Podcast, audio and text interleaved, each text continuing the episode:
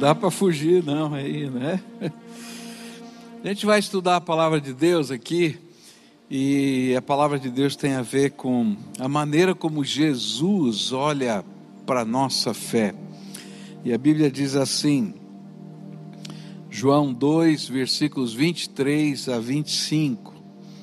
Estando Jesus em Jerusalém durante a festa da Páscoa, muitos creram no seu nome, quando viram os sinais que ele fazia. Mas o próprio Jesus não confiava neles, porque conhecia a todos e não precisava que alguém lhe desse testemunho a respeito das pessoas, porque ele mesmo sabia o que era a natureza humana.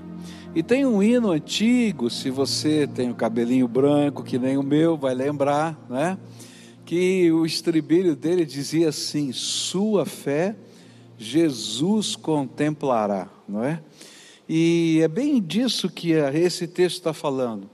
Que Jesus está olhando para o nosso coração, Ele está vendo a fé que estamos proclamando, que estamos vivendo, que estamos exercitando em oração. Eu queria, Thalita, vem cá, canta aqui um pedacinho para mim desse hino e a gente vai atrás de você aqui, vamos ver.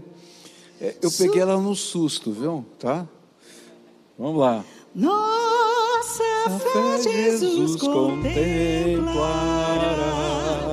tudo que Jesus promete dar. Ele vê o coração e responde a petição. Nossa fé, Jesus contemplará. Deu para lembrar um pedacinho? Deu? Então vamos junto, vai. Nossa fé, Jesus contemplará tudo que Jesus promete dar. Ele vê o coração e responde a petição. Nossa fé, Jesus contemplará. Se prepara para o final, viu? Tá? É, que gostoso lembrar, né? Mas que sério é imaginar que Jesus está contemplando a nossa fé e está fazendo juízo de valor a respeito do tipo de fé que nós estamos apresentando, exercitando no nosso coração. A palavra de Deus vai nos ensinar aqui, e a gente vai olhar um pouquinho para o contexto desse texto, que Jesus iniciou o seu ministério na cidade de Jerusalém. É interessante, né? Ele começa a sua obra de pregação logo no centro, lá na capital. E ali ele começa a realizar os seus sinais. E ainda que João, aqui no, no comecinho do Evangelho, não conte quais foram os sinais, mas a ideia que o texto vai nos dar é que esses milagres geraram impacto no coração das pessoas, no sentimento das pessoas. E a Bíblia vai nos dizer que muitas pessoas, por causa destes sinais, creram que Jesus era o Messias prometido.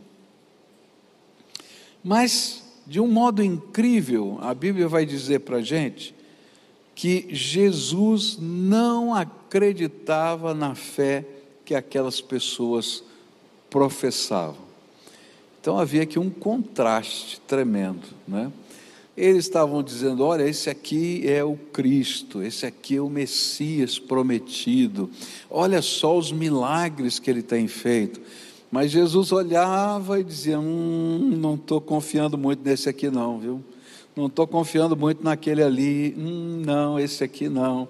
E ele estava fazendo o juízo de valor e a Bíblia diz que Jesus tinha essa capacidade de discernir a fé que as pessoas colocavam nele, porque ele conhecia a natureza humana, ele conhecia o coração do homem. E a pergunta que fica aqui é: o que Jesus viu naquelas pessoas que fez com que ele desacreditasse da fé que elas expressavam. O que fazia a fé destas pessoas deficiente e insuficiente. Então, o tema da minha mensagem hoje é exatamente isso: o que é uma fé deficiente e insuficiente? E o interessante é que nesse texto, exatamente nesse texto, Jesus não explica isso.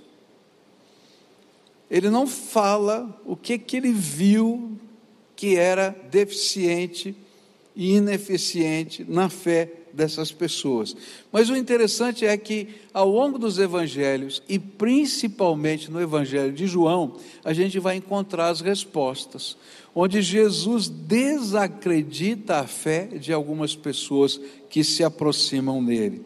E o nosso objetivo hoje é tentar descobrir, à luz das Escrituras, o que há na nossa natureza humana que pode fazer com que a nossa fé seja deficiente e insuficiente aos olhos de Jesus, tanto para nossa salvação eterna, como também para nossa caminhada aqui na vida com o Senhor.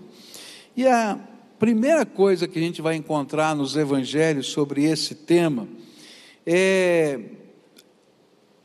quando Jesus fala que a fé é deficiente e ineficiente quando os tesouros que colecionamos no nosso coração são maiores do que Jesus na nossa vida. E ele começa bem por aí, não é? e a gente vai vendo isso. Jesus, em seu ministério, ele vai ensinar que a fé em que ele acredita não é apenas uma fé intelectual, ah, eu creio que Jesus existe não é uma crença dogmática. Ah, eu nasci numa religião e eu creio que Jesus é o Filho de Deus porque aprendi isso com os meus pais, ou porque eu tenho um dogma que está guardado dentro da minha alma. Ele diz: não, isso não funciona ou nem somente uma fé mística, onde eu estou buscando só um milagre, onde eu estou tentando ver algo extraordinário acontecer, e eu estou lá, quem sabe de joelhos, quem sabe fazendo uma penitência, quem sabe fazendo um, pagando uma promessa, ele diz: olha, não é essa fé que eu estou procurando, mas a fé que eu estou procurando, que é suficiente, é um compromisso radical comigo que me coloque acima de tudo e de todos. E então, quando nós professamos a nossa fé em Jesus, nós logo seremos desafiados a fazer com que esta fé seja colocada de tal maneira em Cristo que Ele assuma o lugar que Ele merece na nossa vida, de supremo Senhor das nossas vidas. E aí que muitos abandonam a jornada da fé. Porque quando chega a hora da gente colocar em prática e dizer Jesus é o primeiro, e acontecem escolhas que a gente tem que fazer, alguns abandonam a fé. E Jesus já sabia que a gente ia abandonar a fé, ou que alguns iriam abandonar a fé. Porque eles estavam simplesmente se enganando espiritualmente achando que é possível viver com Jesus uma fé sem um compromisso radical. Mas Jesus vai ensinar nas Escrituras que não existe fé genuína sem um compromisso radical. E o primeiro texto que vai mostrar essa verdade se encontra lá em Lucas, capítulo 18, e eu vou ler só um pedacinho desse texto, o texto é bem maior, só para destacar para você é, ouvir e pensar um pouquinho nessa história. Lá em Lucas 18, versículos 21, 22 e 23, a Bíblia diz assim: Então o homem disse: Tudo isso tenho observado desde a minha juventude. E ouvindo isso, Jesus lhe disse: Uma coisa ainda falta a você venda tudo que tem, dê o dinheiro aos pobres, e você terá um tesouro nos céus. Depois venha e siga-me. Mas ouvindo ele estas palavras, ficou muito triste, porque era riquíssimo. Eu não sei se você lembra dessa história, mas se aproximou um jovem de Jesus, e esse jovem disse: Olha, bom mestre, o que preciso fazer para ganhar a vida eterna? E ele disse: Por que, que você me chama de bom? É bom é Deus. Você está entendendo quem eu sou? Você tem compreensão de que eu sou o Messias prometido, o Filho do Deus Altíssimo, parte da Trindade Divina. É por isso que você está me chamando bom, ou isso é só um jeitinho de se aproximar? Ele disse: Olha, ele não entra nessa discussão. E ele diz: Olha, eu estou aqui te buscando. E aí então Jesus diz para ele assim: Ó, oh, tá bom, já que você está me buscando, você está seguindo a palavra de Deus, está cumprindo os mandamentos, está tá buscando essas coisas espirituais. Ah, estou fazendo isso desde pequeno, eu sou uma pessoa muito religiosa, muito piedosa, muito temente a Deus. Isso, que maravilha! Então você já fez tudo o que precisava, fiz. Então só falta uma coisa: me coloca em primeiro lugar na tua vida. E aí Jesus põe o dedo na ferida. Sabe o que era o primeiro lugar na vida daquele homem? Não era Jesus. Eram os bens, a grana que ele tinha. E quando foi pedido para esse jovem colocar Jesus acima dos tesouros humanos, ele achou que essa fé era cara demais, dispendiosa demais e que não valia a pena, pois o seu tesouro estava no lugar errado. E, portanto, o seu coração também estava no lugar errado. Foi por isso que Jesus ensinou, lá em Mateus 6, versos 19 a 21, não acumulem tesouros sobre a terra, onde as traças e a ferrugem corroem, e onde ladrões escavam e roubam, mas ajuntem tesouros no céu, onde as traças e a ferrugem não corroem, e onde os ladrões não escavam nem roubam, porque onde estiver o seu tesouro, aí estará também o seu coração. E o que Jesus está dizendo não era grana, o problema desse moço não era dinheiro. O problema desse moço não era se você é rico ou se você é pobre, porque dinheiro é só papel. E é interessante isso, você pensar que dinheiro é só papel.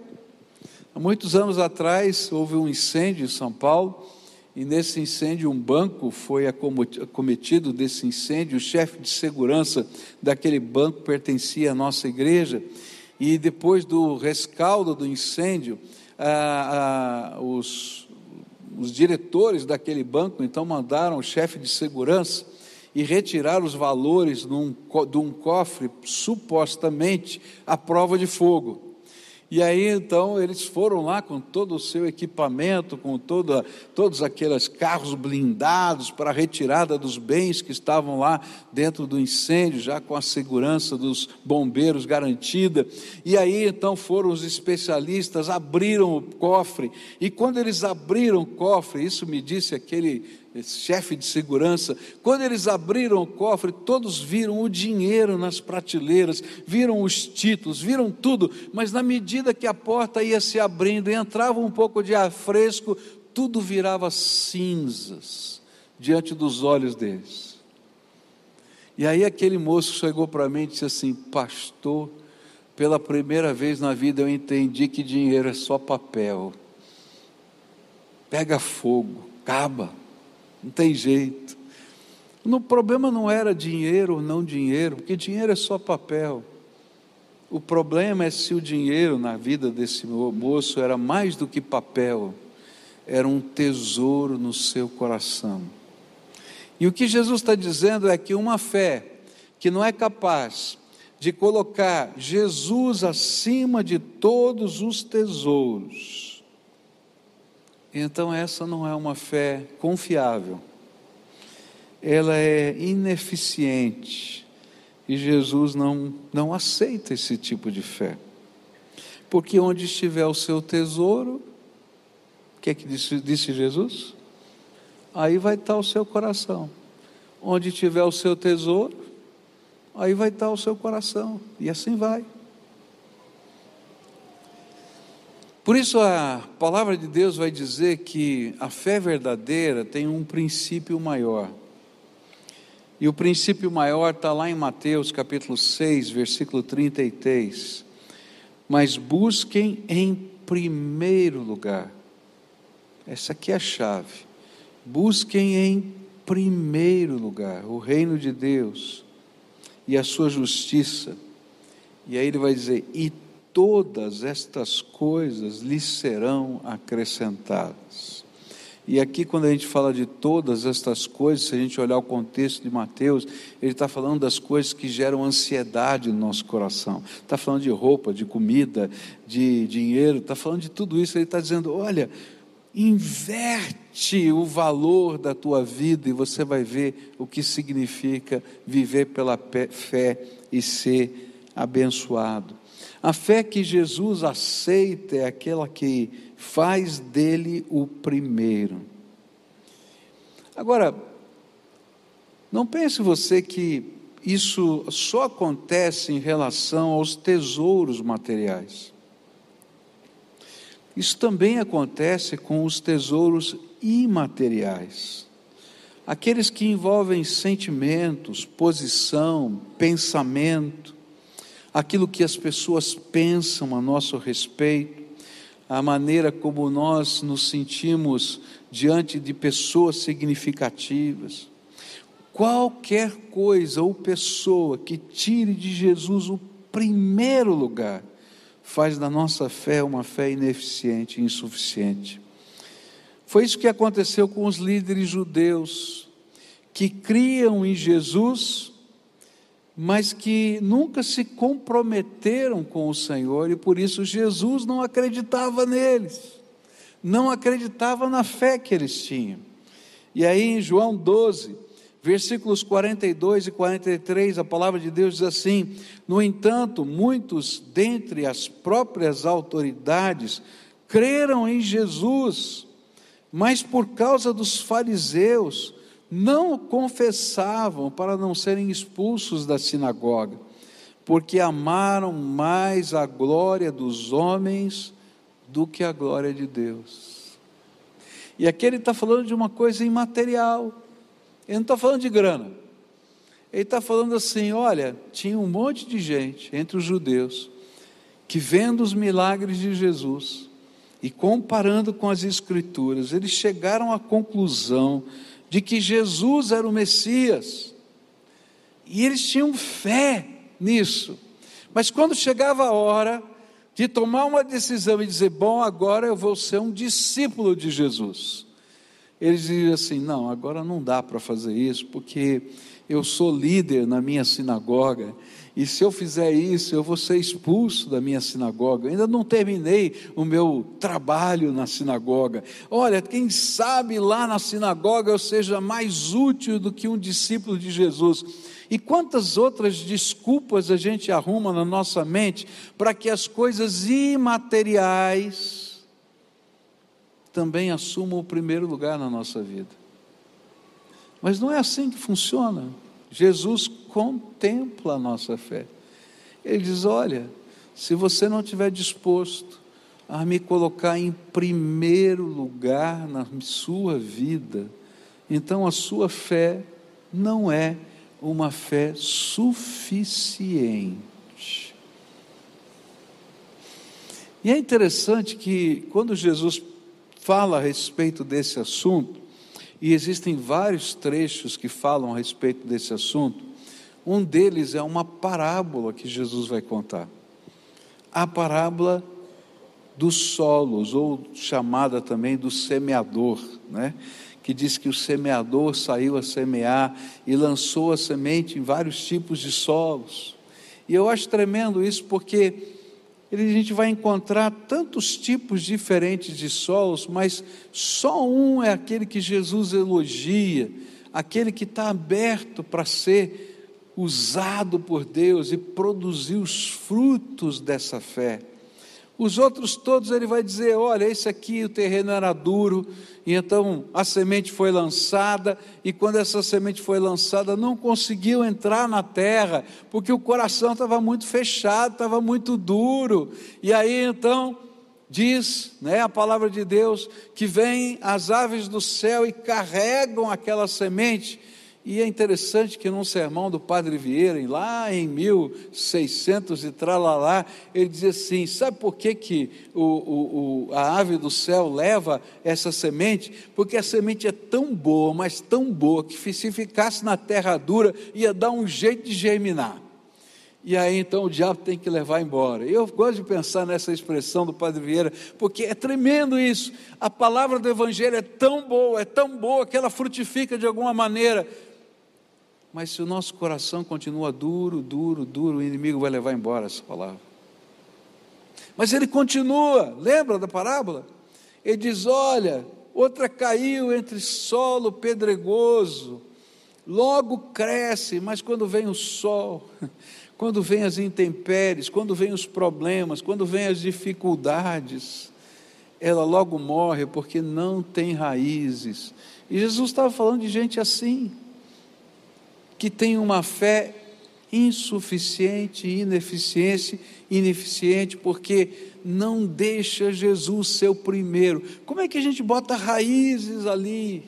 É quando Jesus se torna o primeiro na nossa vida, aí todas as outras coisas vão se acrescentando. E essa é a grande batalha que muitos de nós vivemos. Porque sem uma entrega total da vida a Jesus, não existe fé genuína. Não são as práticas religiosas que fazem a nossa fé, mas é o nosso compromisso que Jesus é o que faz nossa fé firme o suficiente para que Ele creia na nossa fé. É interessante que é mais ou menos assim na nossa vida, não é? Se alguém diz para você que ama você, né? Diz, ah, eu te amo, não é? E está aí, quem sabe, num, num relacionamento, num namoro, mas quando chega na hora de casar, tem medo de casar com você, você vai dizer: opa, que tipo de amor é esse? Tem alguma coisa errada nesse negócio. Ou quando tem vergonha de apresentar você para a família. Ah, piorou. Não é verdade? Você tem vergonha de mim? E essas vezes a gente não entende que Jesus trabalha esse nosso relacionamento de fé com valores ainda mais altos do que aqueles que nós mesmos colocamos nos nossos relacionamentos com as pessoas que são significativas para nós. Jesus é assim, ele contempla a nossa fé. E a minha pergunta para você é: que tipo de compromisso você está disposto a ter com Jesus? Um compromisso que está acima de tudo e de todos? Ou tem algumas áreas da sua vida que você diz assim: olha, Jesus, olha, eu tenho um compromisso com o Senhor, eu temo ao Senhor, mas essa área aqui não mexe, não. Essa aqui não, essa aqui é minha. Se a gente quer ter uma fé genuína, a gente precisa ter compromisso em todas as áreas com Jesus. Há alguma coisa na sua vida que o Senhor tem pedido a você? E você não tem coragem de entregar. E se você não tem coragem de entregar, a pergunta é: por quê? Por que você luta tanto e reluta tanto com Deus nessas áreas? E a outra pergunta é: será? Será que essa área ou isso que você está segurando com unhas e dentes não é o seu tesouro? Como era a grana do jovem rico. Foi isso que Jesus falou em várias parábolas do reino, lá em Mateus 13. Lá é interessante, são pequenas parábolas, bem pequenininhas. Ele diz: Olha, esse aqui encontrou uma pérola de grande valor. Ele vai lá, né, vende tudo que tem e vai comprar a única pérola de grande valor. Esse aqui achou um tesouro enterrado num terreno. Ele vende tudo que tem e vai comprar aquele terreno que tem o tesouro enterrado. Cada uma dessas parábolas são uma ilustração para isso que eu estou dizendo. Ou Jesus é o centro da nossa fé, da nossa vida, ou tem alguma coisa errada na nossa fé.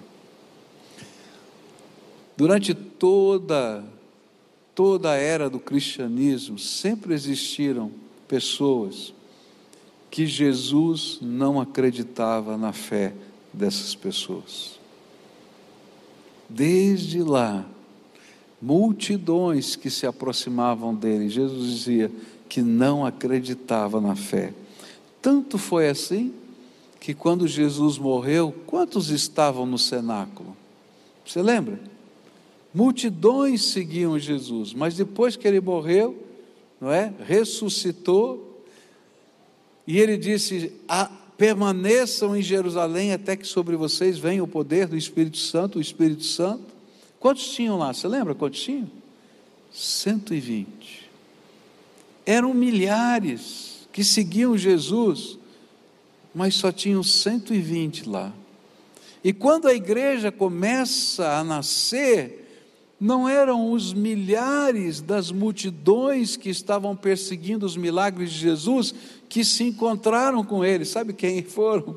Aqueles que iam se convertendo pelo caminho à luz do testemunho dos 120 e estavam dispostos a fazer Jesus o primeiro nas suas vidas.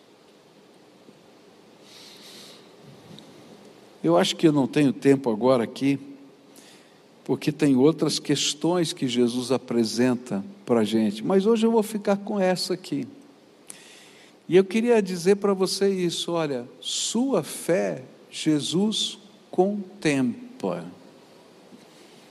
E a primeira grande lição é essa, que eu vou continuar estudando com você depois. É se ele não for o primeiro na tua vida, então toma cuidado que você pode estar se enganando. E o triste é que às vezes tem gente se enganando uma vida inteira. Olha, não é o fato de você estar numa igreja que faz a sua fé ser aceita pelo Senhor. E pode ser que igreja for, viu? O que faz a sua fé ser aceita é quando a gente está disposto a colocar tudo no altar de Deus. E uma das coisas mais bonitas que a gente vai aprender nas Escrituras é que aqueles que tiveram a coragem de colocar tudo no altar de Deus foram aqueles que viveram as grandes experiências da fé, do poder inusitado do Senhor. Queria terminar com essa com essa lembrança do Velho Testamento. Um dia chega o profeta Elias, e o profeta Elias recebe uma ordem do Senhor que ele vai chamar Eliseu para ser um profeta no lugar dele. E então ele chega na, na fazenda de Eliseu, e ele, num gesto profético, e esse, esses gestos proféticos eram uma maneira é, bem peculiar do Velho Testamento de deixar marcas espirituais. Elias então tira sua capa, não é? E ele tira sua capa, e eu imagino Eliseu, que era um fazendeiro, estava cuidando lá com o seu arado, e ele tinha lá as suas juntas de bois, e ele devia estar cuidando, porque para ter mais do que uma junta de boi, devia ter empregados, porque ninguém consegue tocar duas, três, quatro, cinco, seis juntas de boi é, sozinho. E ele deveria estar lá olhando isso, e de repente chega o profeta, e todo mundo diz: Olha, o profeta está chegando, está indo na sua direção. Né? E ele chega lá e de repente tira a sua capa, imagina a cena, né?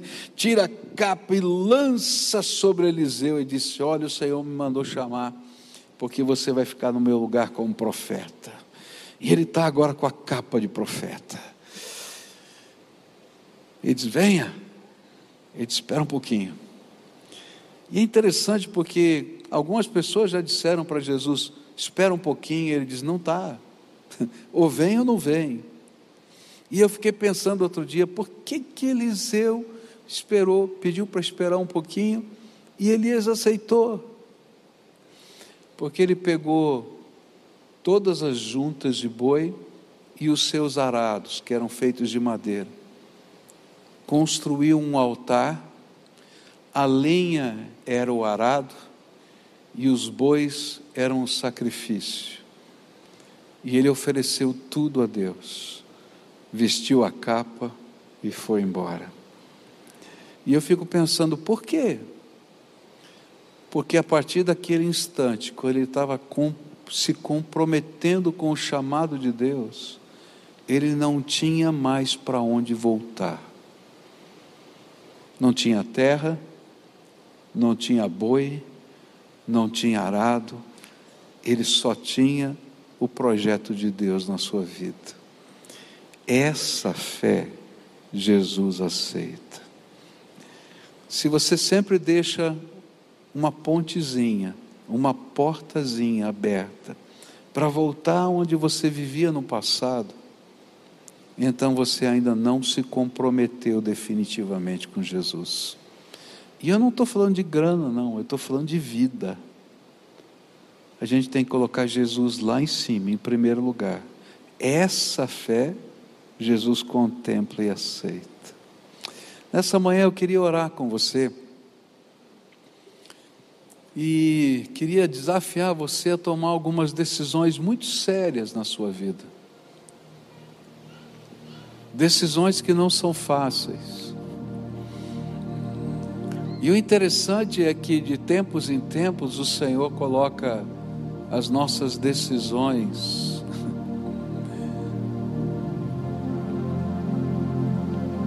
Ele prova as nossas intenções. A gente começa a nossa jornada de fé fazendo entregas radicais.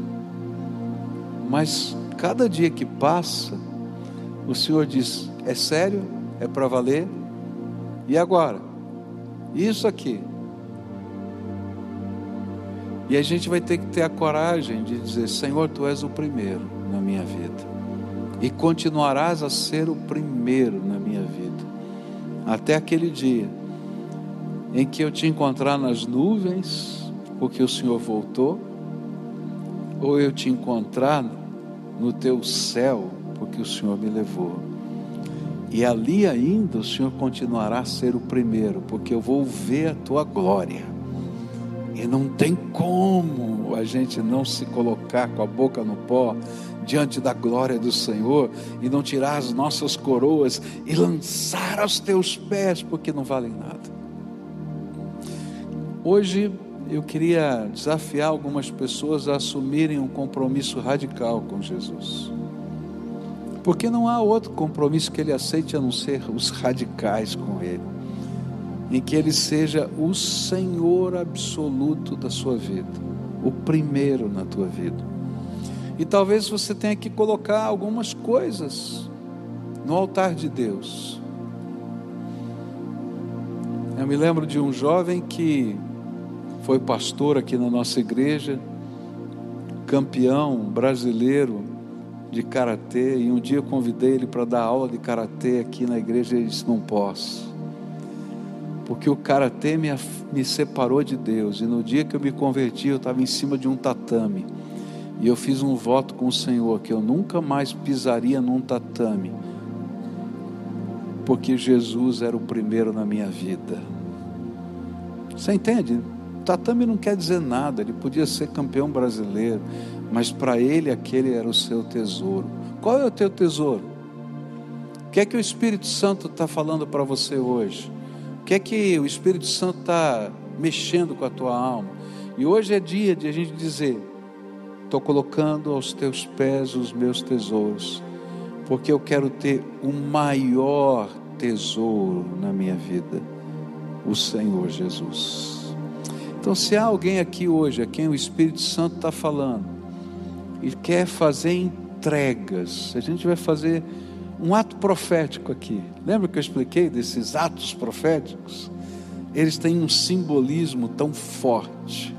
Lembra da capa de Elias sobre Eliseu. Então hoje eu vou convidar você para sair do seu lugar, vir aqui na frente, e você vai trazer o teu tesouro. Eu não sei como você vai trazer, você vai trazer o seu coração, se você vai colocar alguma coisa no altar de Deus, mas alguma coisa que seja simbólica, entende? Dizendo, Senhor, eu estou colocando aqui, estou colocando aqui, porque eu creio, eu creio que o Senhor hoje quer fazer algo extraordinário na tua vida. Se o Espírito Santo de Deus está falando, pode sair do seu lugar agora, em nome de Jesus. Se você está lá em cima na galeria, eu, quando era jovem, ficava escondido no último banco da galeria porque eu não queria que Deus falasse comigo. Eu achava que lá não ia ser alcançado, mas foi lá que Ele já chacoalhou a minha vida. Então, se o Espírito de Deus está falando com você, desce daí, vem em nome de Jesus para cá, e a gente vai falar com o Senhor, e a gente vai colocar os tesouros da gente no altar de Deus, e a gente vai dar nomes aos tesouros e vai pedir para Jesus ser o nosso tesouro maior. O nosso tesouro maior. O maior tesouro, o maior tesouro, o maior. O único que pode existir, porque Ele vê o nosso coração e contempla a nossa fé. Não tem outro jeito. Dá medo, né? Algumas vezes que o Senhor me pediu alguns tesouros que eu estava construindo sem perceber. e Ele mostrou bem claro para mim. Eu me lembro que eu chorei para entregar no altar de Deus. Mas vale a pena, vale a pena, porque Ele tem coisas tremendas. Aquilo que a gente imagina ser o melhor, não é o melhor. Ele tem coisas ainda melhores para nós. Se Jesus está falando, vem em nome de Jesus, tá? E aí, vocês aí, meninos, já entregaram os seus tesouros aí? Que esse aqui não é um lugar, não, onde a gente se esconde. Se Deus está falando com você, vem para cá também, tá? Se Ele está falando com você, a gente vai deixar o Senhor trabalhar na nossa vida aqui. Vamos orar juntos. O que é que Jesus pediu para você hoje? Qual é o teu tesouro que você está precisando colocar na mão do Senhor? Fala para Ele. Diz o nome, diz o que, diz como, diz de que jeito.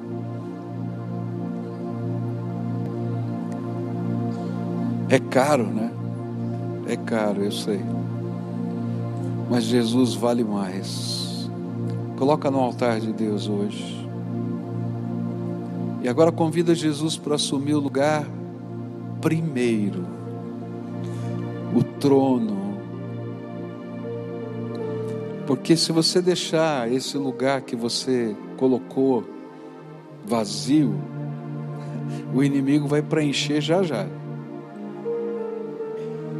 Mas se você deixar Jesus nesse lugar, Ninguém vai tomar esse lugar de você não. Coloca isso no altar de Deus. Pai querido, eu quero interceder por esses meus irmãos, por essas pessoas queridas, gente que o Senhor ama e a quem o Senhor está falando aqui hoje, pelo poder do Teu Espírito Santo.